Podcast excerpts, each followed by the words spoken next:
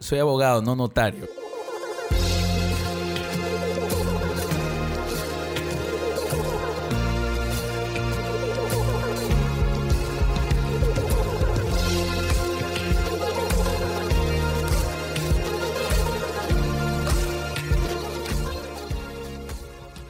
Hola a todos, este es el Spanish Jar, el podcast donde Chip Gipong y yo vamos a hablar sobre cine, series y música.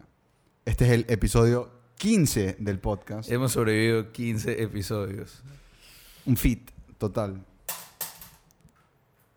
Total es en español. ¿eh? ¿Por qué dos monedas, man? Eh, Es que me empezó en inglés. un- fit total. Eh, o sea, dije fit total. Eh. en todo caso, hoy tenemos un episodio muy bacán para ustedes. O normal. Eh, Chip, ¿qué vamos a hablar en este episodio? Bueno, eh, lamentablemente el domingo falleció Kobe Bryant, el exjugador de básquet que Tuvo un accidente. tuvo un accidente de helicóptero y murió con su hija de 11 años, me parece. Un- una Creo que tragedia. era un poco mayor. Y, eh, y había más personas en el, en el helicóptero, había otra pareja con, sus, con su hija también. Fue una tragedia bien fea. Habían siete per- otras personas aparte de Kobe ahí. Kobe fue un gran, gran, gran basquetbolista, uno de los mejores de la historia. Eh, él tenía lo que él llamaba el Mamba Mentality, que es siempre concentrado en ganar. No importa lo que estaba pasando, no importa nada. Lo más importante era ganar cuando estaba en una cancha de básquet. Y él llevó esa mentalidad a todo lo que hacía. Y una de las cosas que él hizo fue escribir una carta de amor al básquet cuando se retiró. Antes de que se acabe la temporada, su- de su última temporada en 2015, él escribió una carta de amor a- al, al básquet en general, explicando sus sentimientos por el deporte.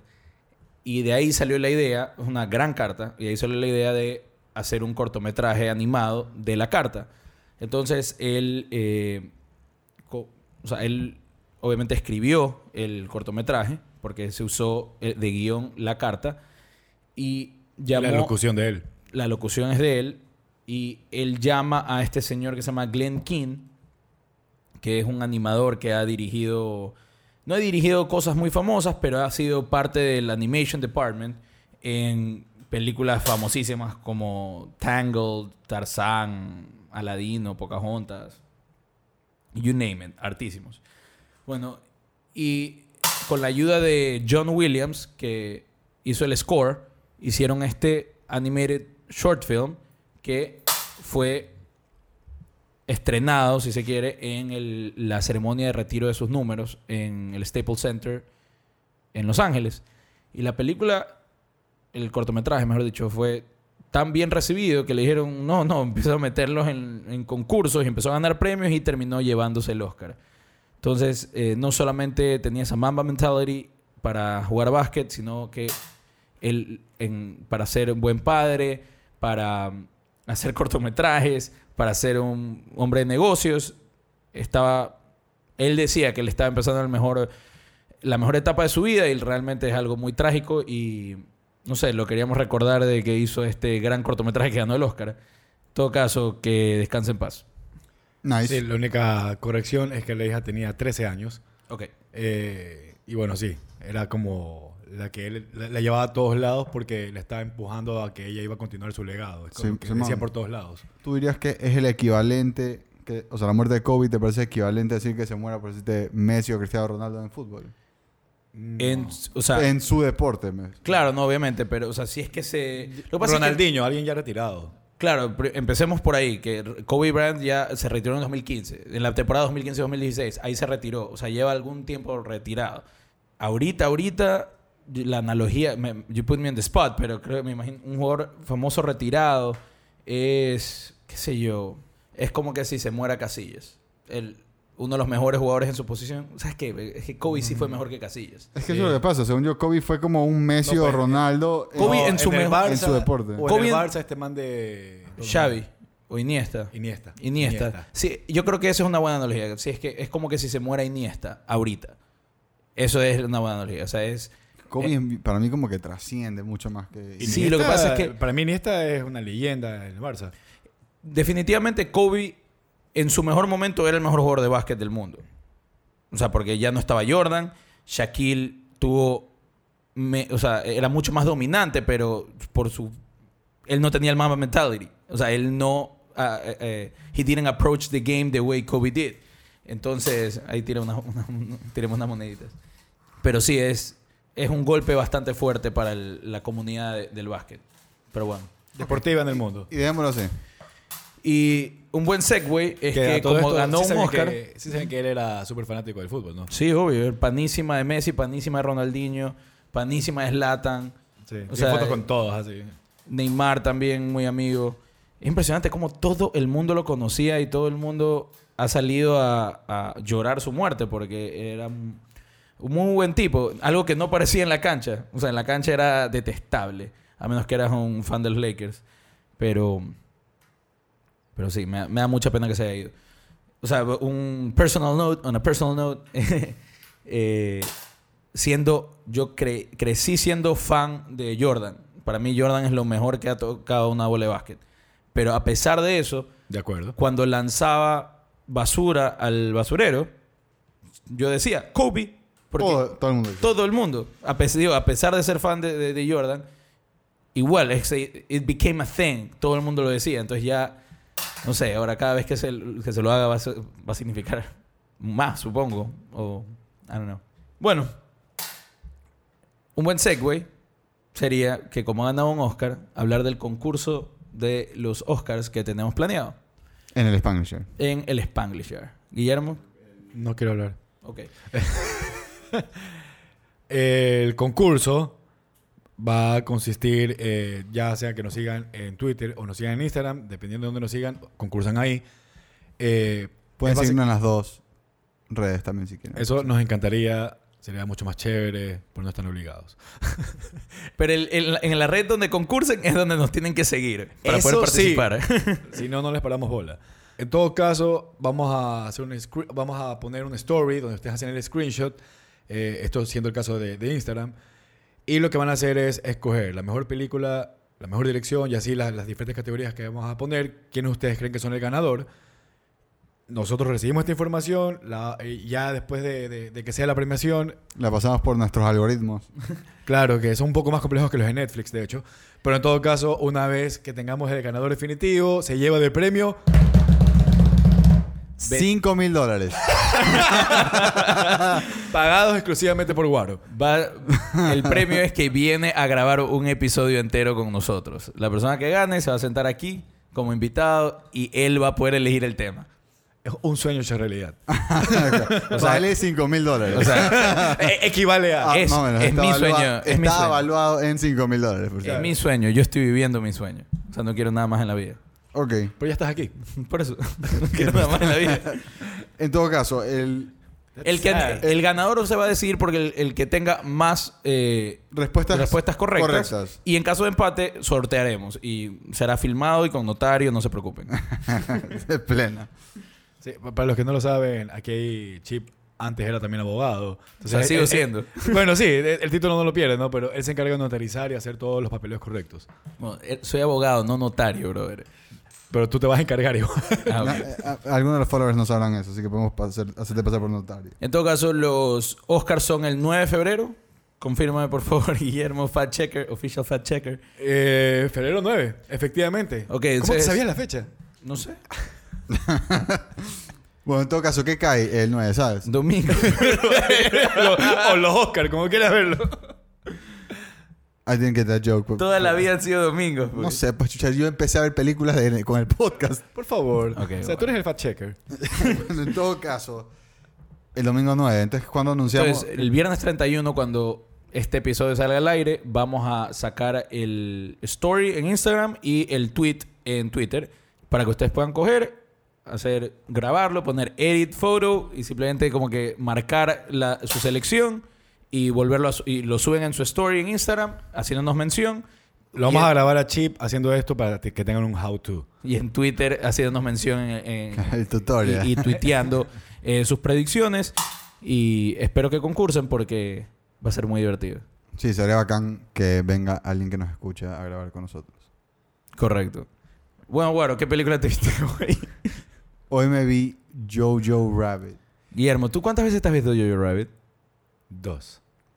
¿Y tú? Yo una, pero me la vi en el cine. Ok, eso vale como por dos, porque yo me la vi en caleta. Ah, entonces me la vi tres.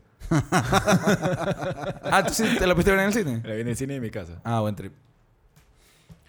Anywho, Eso es todo por el episodio de hoy. Gracias por escucharnos. Bueno, ¿qué se dice en todos los episodios? Bueno, Jojo Rabbit es una película dirigida por Taika Waititi.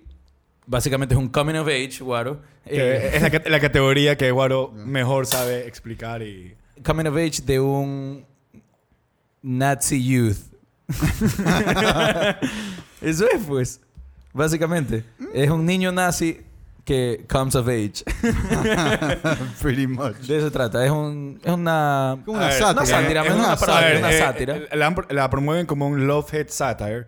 eh, y la película sí, es este coming of age de un niño nazi que mientras él quiere convertirse en el mejor nazi que él pudiera ser de adulto, ya viéndose eh, como parte del ejército, eh, tiene como amigo imaginario acompañándolo durante todas sus andanzas a Hitler. Esa Oh, sería shit. como la premisa. Hubo algo muy importante que no, dijimos. Spoiler, alert. Fucking alert. No, no, pero bueno. O sea, hasta está en el póster de la película. Sí, sí, es imposible no- que no sepas No, que Hitler en- sale en la película. En todo caso, Eso no es un spoiler. Más adelante avisaremos spoilers. Eh, en todo caso, eh, spoiler free todavía. La película, creemos, por lo menos creo que vamos a hacer un consenso de aquí, me adelanté, pero por mi lado, es una película que tiene una comedia que está muy bien, bien desarrollada. O sea, se, se- entiende que el guion con el cual fue estructurada la película está muy bien pensado y la libertad que le permite tener a, a- a los actores para, para hacer comedia. Yo creo que Taika es genial en saber cuándo, cuándo respirar y cuándo mantener a una persona atada a la película. Y cuando la película tiene que ser emocional, me parece que también lo logra. Y eso es algo que creo que, las películas que, que tienden a querer ser más emo- emocionantes, mientras mejor es la comedia, mejor llegan las emociones. Solo con eso les puedo decir que desde mi punto de vista, recomendadísima. Sí, eh, a mí definitivamente me gustó mucho y la recomiendo bastante. Me parece que las actuaciones de los pelados, del principal, del amigo, de, de la amiga, para no para estar todavía estar en spoiler free, son muy, muy buenas. Para mí, Taika en eso, he excels, en sacarles buenas actuaciones a los pelados. La comedia eh, es excelente. Sam Rockwell, todo el personaje de Sam Rockwell es tan bueno. El- la actuación más seria de ScarJo es, es fenomenal. Gran palabra. Los personajes creados en general por Taika en esta película me parecen muy buenos. Ahora, me parece que la película sí tiene unos problemas con tonalidad, que ya los di- discutiremos más adelante, pero definitivamente recomendada. La película es cague de risa y súper emocional. Sabe ser seria, sabe ser chistosa, sabe ser quirky, sabe, o sea, escoge bien los momentos y no, yo disfruté mucho viéndola. Guaro, ¿a ti qué te pareció? Me gustó bastante la película. Y eso es todo lo que voy a decir. ¿Quieres que algo más? Eh, Sería bueno. O invitamos a otra persona al podcast. es que eso es trampa, porque cuando yo al final se roban todo lo que yo quiero decir. Me gustaron bien los personajes. La comedia me pareció excelente. Pero sí, más o menos lo mismo. Sam Rockwell me encantó. El personaje del man es del hijo de puta. El pana de, de este man, 10 sobre 10. Todo. El peladito, el peladito. El, El peladito. gordo de lentes. Exacto. Yorkie. Yorkie. Yorkie es el, el- mejor. probablemente de los mejores personajes. Y, y me gusta que, que, que para hacer una película tan seria se ridiculiza perfectamente sin, sin perder lo- el- la parte emocional. Sí, además, eh, obviamente, esta película tiene que estar, tenía que estar en puntitas del PC correctness. eh, porque obviamente es un tema. No hiper- puedes decir PC correctness porque es political correctness correctness. Lo que acabas de decir. P correctness. De political correctness, porque era un tema súper sensible. Súper sensible, obviamente, el holocausto es un tema súper sensible. Eh, pero yo creo que Taika lo maneja con, con respeto y no ridiculiza ni hace bromas jocosas de lo que está pasando. eh, pero más que nada se ríe, hace- hace- saca comedia de la situación en la que la- la- los peladitos nazis de, ley pasaron. O sea, de ley. Obvio. Yo creo que lo importante lo que estás tratando de decir es que nunca hubo burla sobre las desgracias que, hubi- que hubo en, en el holocausto, sino más bien como que de la cultura de los nazis, de cómo se manejaba eso ahí, de, La ridiculez que sí existía. claro, y, y de cómo les lavaban el, El fanatismo. Ajá, el fanatismo y cómo les lavaban el cerebro. Y al final del día son niños y creen que están haciendo lo correcto. Y creen que como que this is the way. Por favor, ignorance is bliss. Por favor, metámonos en spoiler alert territory porque... Pero bueno, ya con esto dicho, lo Ya. importante es, como conclusión, Chip, ¿la recomiendas? Recomendada, sí. Guaro, ¿la recomiendas? Yo también lo recomiendo. Está entonces Spanglish Jar Approved. Certified Fresh de Spanish. Podemos ser un poco más originales y no irnos por el... Ah, es que dije fresh, pena. Sí. ¿Qué podría ser? Certified, Certified Coin. certified bilingüe. No sé por qué dije eso, so- sorry. No, no quieres hablar, estás haciendo esas bromas. Nos podemos conseguir Es, otra una, persona. es un Certified. cachín cachín. Y con eso perdimos los dos últimos oyentes que teníamos. Bueno, en todo Bueno. caso, está, está recomendada por nosotros. Tiene el sello de aprobación del Spanglish Jar. Exacto. Boom. Bueno, di tu frase favorita. ¡Spoiler alert! Ok. Dicho eso, una de mis partes favoritas, una, una- mejor dicho, no mis partes favoritas, sino como que lo que me ayudó a reírme durante toda la película, la escena que sets the tone, y cuando el principal, que déjame ver cómo se llama para no decirle el principal. Jojo. Jojo. o sea, iba a decir eh, Roman Griffin, pero ya sí. ah, no, pues ese es el actor. Sí. Eh, Jojo se roba la granada, la tira contra el árbol, le rebota y le escena como él sale volando. Pero así, ¡pa! Un trapo. Sí, ah, eso es algo Igual, que- eso es algo antes que de eso decir. hay escenas que a mí me hicieron Claro. reír. No, no, sí, pero El ese- cuchillo. esa es la... El cuchillo, eso es increíble. El cuchillo es lo más... Eso es algo que iba a decir, algo que me olvidé de Hasta decir. Rebel Wilson me hizo reír. Algo que... Algo que ¿ah? Hasta Rebel Wilson, Ah, cuando le hacen introducción a- a- al Oh. camp, él dice, yo he tenido 18 hijos para Ah, sí. Alemania. Ah, me, me maté de risa. Algo que me olvidé de decir, que eh, me parece que esta, este estilo de película, más que nada en temas de encuadre, me pareció súper, súper, súper de acuerdo con... O, no de acuerdo, súper parecido a Wes Anderson. Me parece que se inspiró bastante en las películas de Wes Anderson en cuanto a encuadre y tonalidad y en production design. Me pareció súper Wes Andersonian la, la película. Y... Pero sí, esa, esa escena de la granada me pareció genial. Y después la escena de la bazooka con el, con el amigo. eh, que se llama... Pero. ¿Cómo se llama? ese Yorkie, pelado? Yorkie. Sí, no, Yorkie es Yorkie lo más. La escena de la bazooka me hizo cagar de risa. Que esa es una de las pocas bromas Bueno. que son realmente slapstick. Sí, que, es súper Pero es perfecta. Es Sí. perfecta porque viniendo de un niño, la comedia se recibe diferente. que me hizo cagar de risa que el uniforme es de papel. claro. Claro, mi hermano no tenía Kevlar, tenía como que un papel. La mejor frase de Yorkie es It's not a good time to be a Nazi. Y el man sentado con la camiseta. Con la BBD. La DVD, sí. No, pero para mí la película, eh, yo el tono, la película entró directo en la introducción. Cuando, de- bueno, realmente después de la introducción que eh, habla Jojo con Hitler, eh, diciéndole hi Hitler, hi Hitler, y cómo tiene que emocionarse, ok. Pero exactamente después de eso, cuando ya vienen las letras y la introducción ya de la película, que lo presentan a Hitler como un virus, o sea, como ese fanatismo ciego que había hacia los virus, lo representan con, con Ah, Hitler. plena, esa Eso para mí fue lo que me marcó el tono. Dije, ok, ya sé lo que voy a ver. Me encantó. Sí, eso de la, introducción de, del... No me acuerdo qué canción era de los Beatles, pero... I get by. ¿No es I Wanna I Hold Your by. Hand? No, es que era... eh, Estaban cantando en alemán, por si acaso. Sí, obvio, pero bueno, pues, pero la canción de los Beatles creo que es la de I wanna hold your hand. No sé, realmente no me acuerdo cuál es. Podemos hasta el fact checker o el fact checker. Uno de los dos puede, Either or. puede verificar. Brother, a mí. ¿Quieres saber qué parte me cae de risa en esta película? Cuando. cuando esta man de Scarjo va a dejarlo a este man al. al después de que le pasa el, el accidente de la granada. Y le saca la puta a Sam Rockwell. Como que puteándolo por lo que le pasó. Y el man y le dice como que, ok, tienes un camello para mí. Y el man hasta se ve y dice como que con los clones. Con los futuros clones de Hitler, güey. Sí, Eso es increíble. y no, y, y después el man dice como... Hay que sacarlos a pasear. No, el, el brother, cuando el man dice Como que, why the fuck did you bring me actual German Shepherd? Eso fue increíble.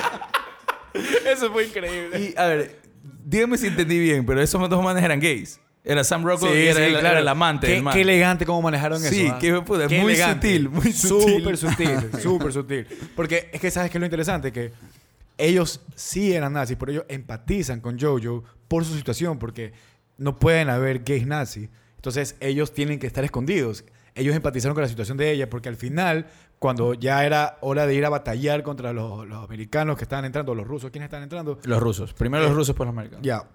Eh, ellos sí se ponen en su papel, le vamos a defender a Alemania. O sea, ellos eran nazis de corazón, pero podían empatizar con la situación de esta chica porque decían, aguanta, nosotros somos gays y tenemos que escondernos también. Correcto. Fue súper, súper sutil. Que no hemos dicho como que todavía el, el, el twist que hay, que no es tan twist, pero es ti- tiro Parasite. Lo que, Ah, lo que que pasa es- en la película, pues que... Que yo- encuentra a Ana Frank ahí. Claro, encuentra a, Anne Frank. a Elsa. Claro. Se que, llama Elsa, sí. Eh, La canción, por si acaso, sí es I Wanna Hold Your Hand, que está, de hecho, en, en alemán aquí, que dice Come give me deine Hand, que no sé cómo se dirá. Algún alemán estará escuchando de repente diciendo, este idiota. O alguien Pero- de- del colegio alemán, más factible. Más, más factible, ¿tú crees? Entonces, pero bueno, sí. Es la- hay la versión alemana de la canción. Yo solo- la única canción alemán que sé es O, O Árbol de Navidad, que es O Tannenbaum, O Tannenbaum, wie treu sie deine Blätter. Es todo lo que sé. And we have an intro. Espero. ¿Y por qué? ¿Por qué te lo sabes? Ah, porque mi tío Heinz Meller es alemán. No es alemán. Es alemán. Y en su casa chandue, es de ascendencia alemana y tiene... eh, tiene la, la tradición de cantarle al árbol de Navidad en su casa porque en- eso hacen en Alemania. Solo. No, pues toda la familia lo compone. es súper bizarro, verlo parado solo. ¿Qué hace tu papá? Déjalo que lo hace todos los años. No, es bien bacán. La verdad que se disfruta el, cómo se canta el árbol. En todo caso, eh, sí, descubren a una niña... El, Jojo descubre a una niña judía escondiéndose en su casa, en el cuarto de su hermana eh, fallecida. Eh, y obviamente nosotros entendemos de una que es eh, Scarjo. Scarjo la que la, la ha escondido. Jojo no lo entiende mucho al comienzo porque... eh, Él es Porque es nazi niño. 100%. Claro, y después cae risa la, la escena como eh, Scarjo le explica a la niña jodida. No, es que tú no entiendes, este man es un fanático. claro. Pero es que eso también es bacán porque te das cuenta que ella, o sea, Scarlett, el personaje de ella, ella es el corazón de la película. O sea, ella, Sí. ella te humaniza a un niño que si no fuese por ella, hasta lo podrías odiar porque decías, cheta, un niño nazi fanático. Pero ella es la que dice, él es bueno de corazón, él simplemente le han lavado el cerebro y la, la, la, la, la. Eh, ella me parece que hace este como connective tissue eh, eh, entre todas estas situaciones. Además, siendo ella una persona que está ayudando al movimiento, digamos, la revolución. o la A los aliados, Simón. A los aliados. Cómo habla de política con su hijo. Y simplemente está en desacuerdo. Ella piensa que la guerra se tiene que acabar, como sea. Él dice, no, Alemania tiene que triunfar. The Thousand Year Reich. O sea, eh, eso me pareció súper pilas para demostrar que sí había gente en Alemania que estaba en desacuerdo de- con esto. Y la escena de Scarjo cuando personifica al papá de Jojo. Es Increíble. brutal. Ya solamente por esa escena de- ya merece el Oscar, a- a- la nominación a Mejor Actriz de Reparto. ¿Sabes que Yo creo que a Scarlett la hemos visto en tantas películas antes del 2019, porque el 2019 con Jojo Rabbit y Marriage Story la partió. Pero antes de eso la hemos visto tanto eh, en, eh, yo qué sé, en Ghost in the Shell, en las películas de Marvel, eso es aquí, que es fácil olvidarse lo buena actriz que es ella. A mí sí me gustó en Ghost in the Shell. Pero la película no es buena. O sea, y es una película que al final es eh, ficción y, y- y Lo que pasa es que es muy... no, no, no es una película donde ella puede brillar por su actuación. Pero bueno, Anywho, a mí la en película esa me escena que digo, en esa escena que digo, cuando ella le grita a Jojo como el padre, eh, ella hace una expresión en la cara tan fácilmente descifrable, cosa que es una expresión espectacularmente hecha, pero tú te das cuenta que ella mismo se asusta de lo que ella acaba de hacer, porque ella misma se dio cuenta como que, wow, este- mi esposo realmente es así, es temperamental. Yo no lo sentí así, yo lo sentí como que ella sabía lo que estaba haciendo porque le estaba recordando a él quién era su papá y ella jugando en esos roles me pareció que, que- que fue a propósito. No, no lo sentí así, la verdad. ¿Qué fue a propósito qué? O sea, que no es que ella se sorprendió a sí misma. No, ella lo, lo que estaba buscando era sorprenderlo a él. O sea, jugar también con el papel de su papá, que él indudablemente iba a seguir la corriente. No, Lo que claro, pasa- pero yo veo, o sea, lo que yo leí es que una vez que ella le grita y le pega a la mesa, hay un- ella tiene una expresión de como que, wow. O sea, como que lo- se, asusta, se asusta lo que, lo que acaba de hacer. Creo yo, pero bueno. ¿Lo yo- leíste? Yo lo En que, su cara. Ah. yo lo que, lo que creo es que la man trató, él en algún momento le dice como que, ah, sí, casi que quisiera que mi papá esté aquí para tal cosa.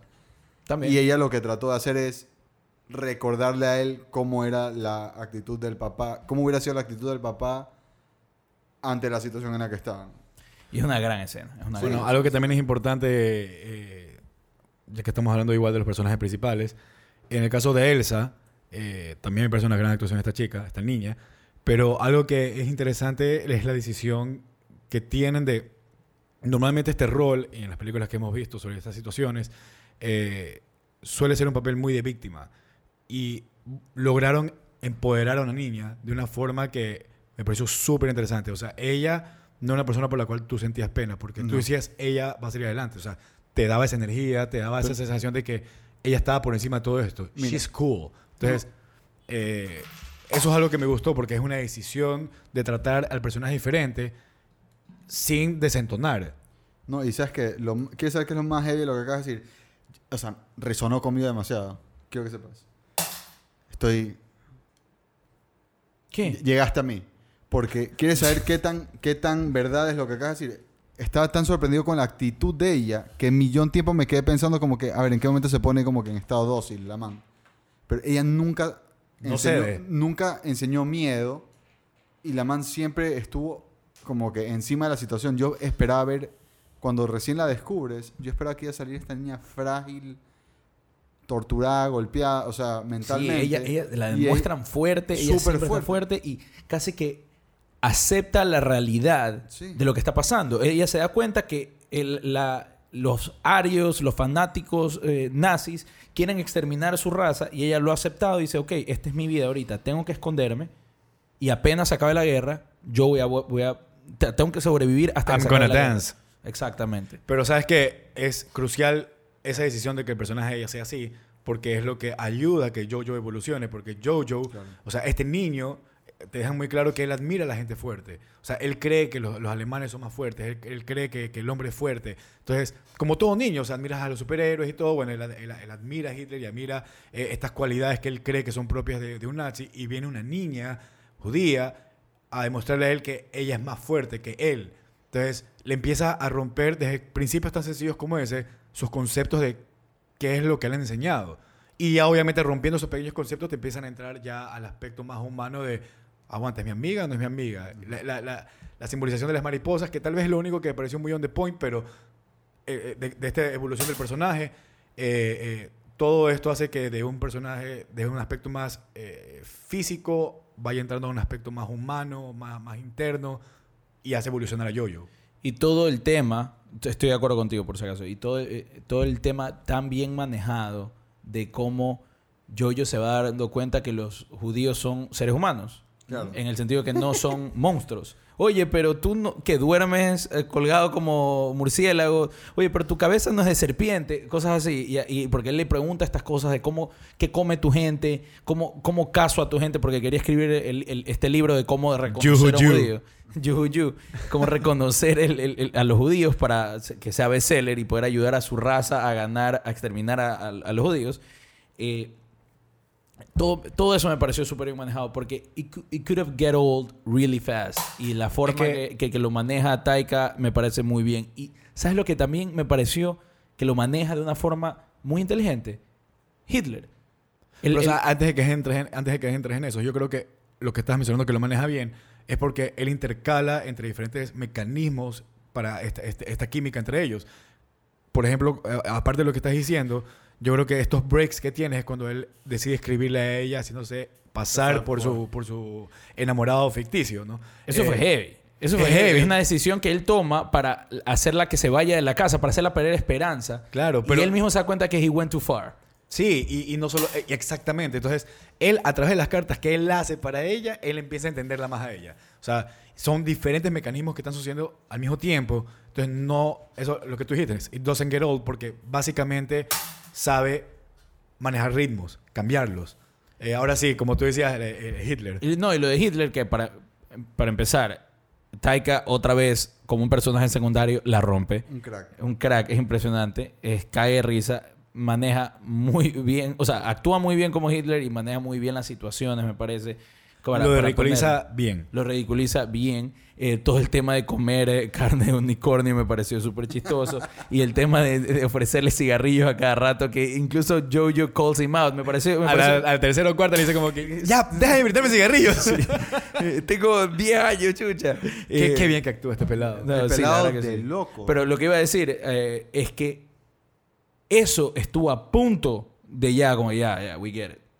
Eh, Hitler es quirky, es caer risa y todo, pero estuvo a punto. No digo que se puso, pero casi se abusa. Llegó hasta el límite y de ahí, en un momento que a la primera. Dejado, dejó de aparecer. Dejó de aparecer. Y eso me pareció genial. Gran decisión. Otra cosa que me gustó bastante es la cinematografía y el score. La cinematografía, honestamente, no, no tengo aquí quién la hizo, pero creo que el score lo hizo Michael Giacchino. Déjame. La- el score definitivamente lo hizo Michael Giacchino. Ya lo, sorry, ya lo tenía aquí. Y cinematografía lo hizo Mahaya Malamare Jr. Sí, no es el senior. Pero este... El síndrome me encanta. Eh, ah, pero mira, ha hecho, hizo The Master, este man. Así que es un ¿Sabes qué? buen director de La fotografía. cinematografía es buena. Igual, eh, eh, bueno, la fotografía, en todo caso, eh, me parece que tú lo mencionaste. Tiene un vacile, un feeling a, a, a Wes Anderson. Pero creo que lo que lo aleja de Wes Anderson es precisamente eh, cómo él decide manejar a los personajes. O sea, hay algo que es indiscutiblemente Taika, que todavía lo seguimos descubriendo. Yo creo que la película, ya en lo personal, que es, eh, es el Taika Signature, es What We Do in the Shadows. Si no se la han visto, se la recomiendo. Todavía tengo que pensarlo un poco, pero tal vez puede seguir siendo la mejor película para mí de Taika. Hay que- Tengo que dejar pasar Es la un que- tiempo. a ver, no sé si es la mejor, pero por- Para mí, personal. Para mí, por- por eso, no sé si es la mejor, pero a mí personalmente es la que más me gusta. Es Sí. mi favorita de Taika. Seguida muy cerca de Thor Ragnarok, pero What We Do in the Shadows es mi favorita de Taika hasta ahora. Sí, de acuerdo contigo. No sé si es la mejor, pero es, la- es mi favorita. ¿Tiene muchas otras películas o no? No sé. Eh, Hunt for the for the Wilder Wilder- People. Eh, y de ahí, más que nada, son. Ha, ha trabajado mucho en cosas de televisión, como por ejemplo el episodio de Mandalorian, o sea. Let me check. Que de hecho, eh, están los rumores ahorita de que quieren que Taika dirija una película de Star Wars. A mí sí me gusta millón las películas de este man. A ver, este man de Taika ha dirigido ¿De dónde es él? de Nueva Nueva Zelanda. Zelanda. What We Do in the Shadows, Hunt for the Wilder People, Thor Ragnarok, Jojo Rabbit y nada más. Ajá. Ah, nice. O sea, de, de películas, ¿no? Dijimos bien entonces. Sí. Sí. Eh, no, tiene otra. no, Boy. eso no he visto. Déjame ver. Sí, Boy. Boy es una... A ver, set on the east coast of New Zealand in 1984, Boy, an 11-year-old child and devout Michael Jackson fan, gets a chance to know his absentee criminal father who has returned to find a bag of money he buried years ago. No la he visto, ni he visto el trailer, pero si la hizo. Taika, de ley es buena. ¿Sabes que, que ya, ya que- así como vamos de personaje en personaje, algo que me parece interesante de Yorkie es que hay un momento, y esto obviamente la película no tiene espacio para contar la historia de Yorkie, que me encantaría ver. Yo Una podría ver película. además. no, no, no, ni siquiera eso. Yo me podría ver una serie de Jojo y Yorkie. Así, las aventuras de ellos, tal cual. No necesito más. Pero en todo caso, cuando Yorkie se lo topa ya en la guerra, que tiene un uniforme de papel, eh, él le menciona, eh, no, no, ya, ya, eh, eh, eh, los judíos, eso es lo de menos. Los vi de lejos y yo los vi como personas normales, no tenían nada del otro mundo, y ese gato. pero ahora los rusos. Oye, Preocúpate de los rusos. Solamente cuando pasó esa escena, en mi casa pensaba, chuta, quiero ver todo lo que ha visto Yorkie. O sea, quiero verlo el man en esas situaciones. Tiene que haber sido un mate de risa. Y como Yorkie, siendo lo gordito, awkward que es, el man de alguna forma llega igual. O sea, a, a ya estar, en- a, a estar Hacer en un soldado, Sí. o sea. Awkward. Algo que. Una de las cosas que me decepcionó de la película fue que amagó con que iba a contar bien la historia. Hollywood siendo algo mega gringo a una especie exagerado el papel de los gringos cuando ganaron la Segunda Guerra Mundial. Fue mucho más los rusos que la ganaron. Eh, pero Hollywood nos ha contado otra historia. No digo que no han hecho mucho, pero es totalmente exagerado. Y Taika en Jojo, digo en la película, amaga que sí, que los rusos son los que vienen, son los que vienen, son los que vienen. Y cuando finalmente ganan, para enseñarle a Elsa que ya los aliados ganaron la guerra, hacen pasar a una moto con la bandera de Estados Unidos en vez de con la bandera de Rusia. Eso es algo que no me gustó, pero Yo lo pensé, pero me pareció que fue al final una decisión correcta porque yo creo que el estudio puso eso. No, yo en verdad creo que fue una decisión de Taika. Porque si ponía la bandera rusa, yo te aseguro que mucho público no entendía cuál era el mensaje. O simplemente, ah, bueno, ya. Cuando pones la bandera gringa, y principalmente para el público gringo, al ver eso dice, ah, ganaron. O sea, los gringos son muy patriots. Entonces, al ver eso, ellos van a decir, claro, ganaron. Pero si veías la, la bandera rusa, los gringos van a decir, Y aparte "Aguanta, que también los lo- rusos lo- tienen pito ahí también. Pero Sí. ese justamente es mi punto. Justamente es mi punto.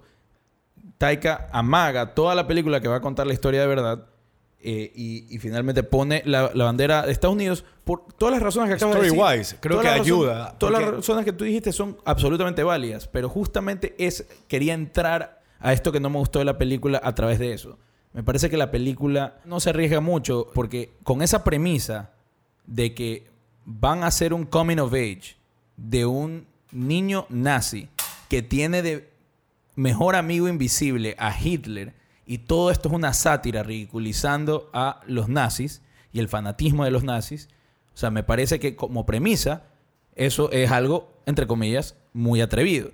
Pero toda la película no hay ni un, tal vez estoy diciendo injusto y exagerado decir ni uno, pero hay muy pocas escenas que realmente go for the throat. ¿Sí me entiendes? Como que, spoiler alert, ya lo hemos recontradicho, pero por ejemplo, una escena que, que realmente me pareció súper atrevida es cuando el eh, Jojo descubre que su madre la han colgado. La mataron por ayudar a, la- a los aliados, a, hacer una resistencia. Eso, en cambio, me parece que tiene problemas de tonalidad por cómo lo presentan. Igual no es que lo odie, simplemente que me, me sacó un poco de la película.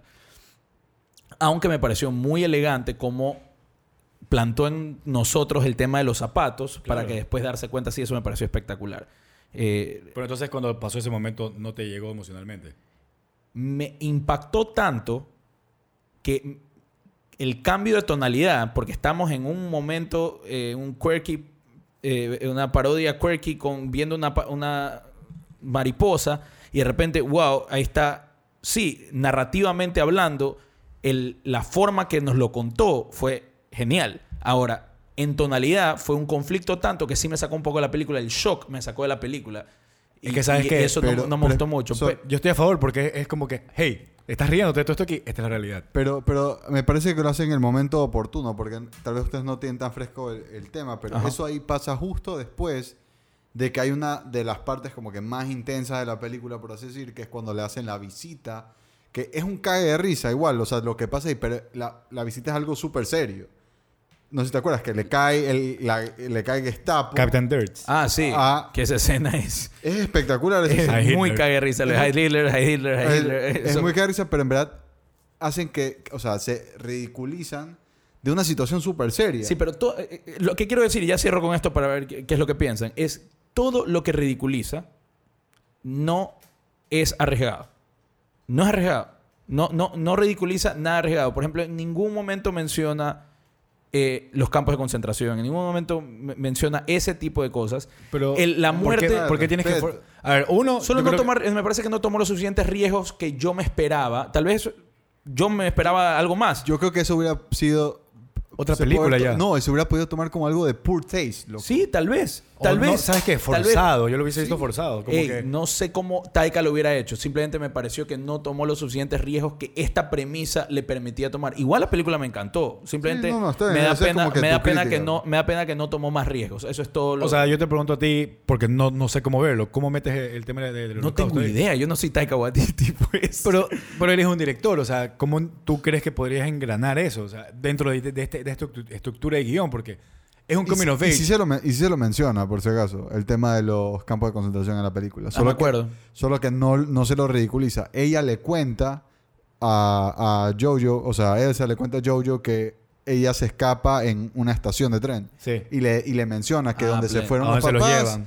ya no pueden, de ahí ya no pueden Es salir. verdad, tienes razón. Entonces, si hay una, hay, o sea, se toca el tema, pero obviamente no, es que no forma parte de, de la historia. Entonces, tal vez O tienes... sea, ra- yo dije eso como Sí, uno sí, de los sí, tantos ejemplos que puede O sea, haber, eso, ¿no? eso es lo que justamente te iba a defender de esa forma, diciendo como que tal vez no fue el mejor ejemplo, pero hubieron otras oportunidades, pero de- eh, sí me parece que se hace un buen trabajo en burlarse de cosas, sino que igual se siente light. el-.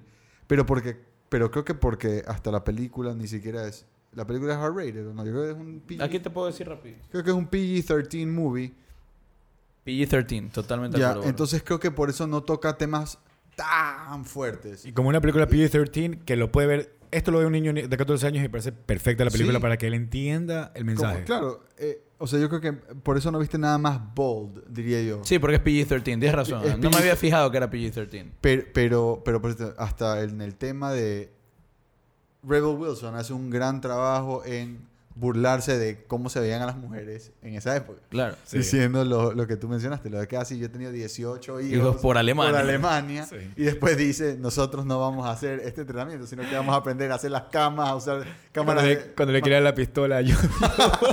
Brother, no, en verdad, una cosa que me pareció. eh, me encantó las pocas veces que aparece en la película ella porque hace súper al pelado que lo manda como kamikaze. eso, eso me acordé ahorita. Eso fue super dark. Eso es demasiado Eso dark. fue súper- Como que, go Hawkeye.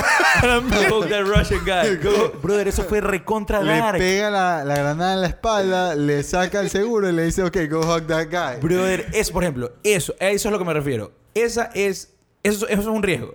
Eso es Sí, un riesgo. o sea, eso es eso me pareció lo- ridiculizar a una mujer, eh, eh, una situación, sacar una broma a una situación que una mujer está matando a niños para ganar la guerra. Sí. O sea, eso está usando niños de kamikaze. Y es eso el- es un riesgo. es el momento- Bien tomado, funcionó. Todo el mundo, everybody got it.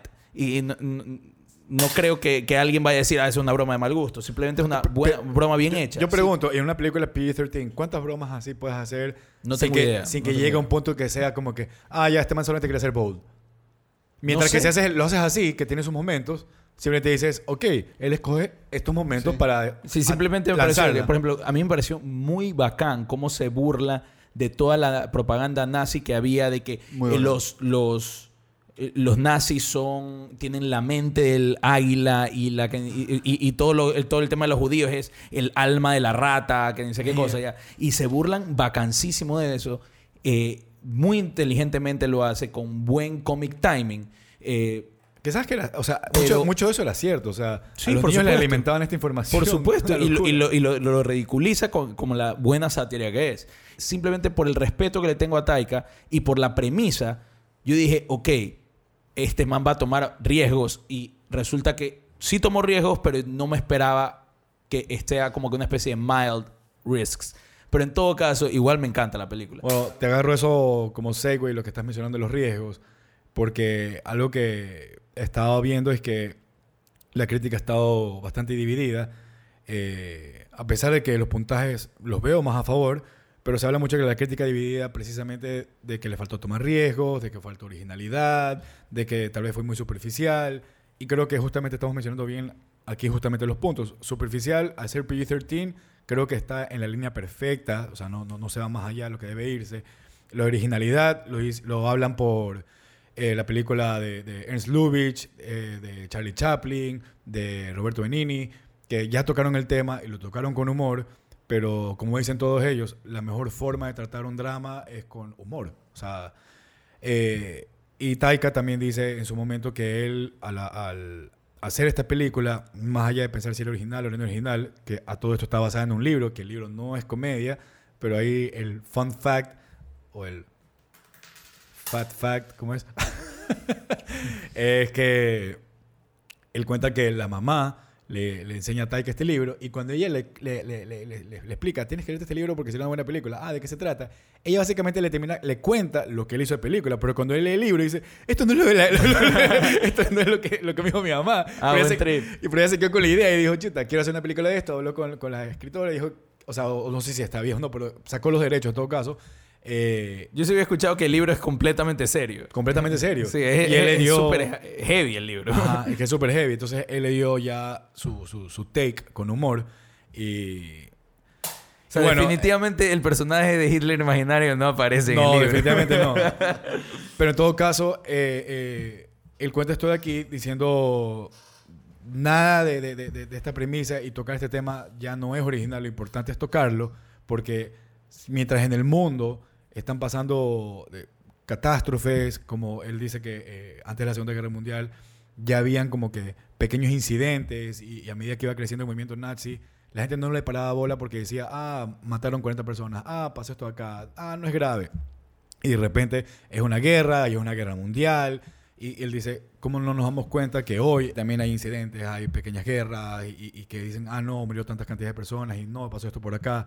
La gente tiende a olvidar lo fácil que fue eh, eh, entre la Primera y la Segunda Guerra Mundial. De un brinco al otro no aprendimos nada, otras estamos en guerra. Y él dice, cualquier momento puede pasar eso ahora. Y es importante que estas películas se sigan contando y volverlas a contar y volverlas a contar y volverlas a contar. Y él lo único que hizo fue hacer desde su punto de vista, que a mí me parece que está bien. O sea, la discusión que tienen algunos críticos ahí de que, de que la vida es mejor, yo creo que son approaches muy distintos. Pero completamente distintos. Sí, O sea, totalmente la- La vida es bella no es una parodia ni broma. No. O sea, no, perdón, no es una parodia para nada. Es una película sobre el holocausto que tiene comedia, pero no me parece una comedia. Es claro. más, me O sea, es- a ver, yo- eh, la película es una comedia, pero es una comedia porque el, eh, eh, el personaje del papá, cómo le hace sobrevivir, esa es la premisa, ¿no? Cómo lo hace sobrevivir al niño eh, durante el holocausto con humor, es inevitable, inevitablemente te hace reír también a ti, que es la genialidad de Benini. Le dice, dice que es un comedy drama romance. Ahí Sí. está. Entonces, es que claro, en la primera parte del romance de María las Llaves, eso es increíble. Sí, no, no, Lo que- toda la- la- esa película es absolutamente brillante. Solamente me parece, me, me cuesta catalogarla como una comedia, pero definitivamente no es una sátira. Definitivamente. Definitiva- no. Definitivamente. Entonces, o sea, no sé por qué la gente le encanta como que buscarle el pero, la contra. La película es buena, la película es Excelente, muy buena. sí. Excelente. Eh, Jojo Rabbit, digo, ¿no? Claro. Sí, Jojo Rabbit. Bueno, la otra también. La Sí, otra es genial. Y yo creo que van a seguir, a- van a seguir apareciendo más texts así. Y, y- y está bien. O sea, estoy de acuerdo con lo, con lo que dijo Taika. Tenemos que tocar estos temas y tenemos que seguirlos tocando. Lo importante es siempre ah, buscar la forma más fresca de hacerlo de nuevo. A mí me parece raro lo del tema de la originalidad. A mí me parece una película súper original.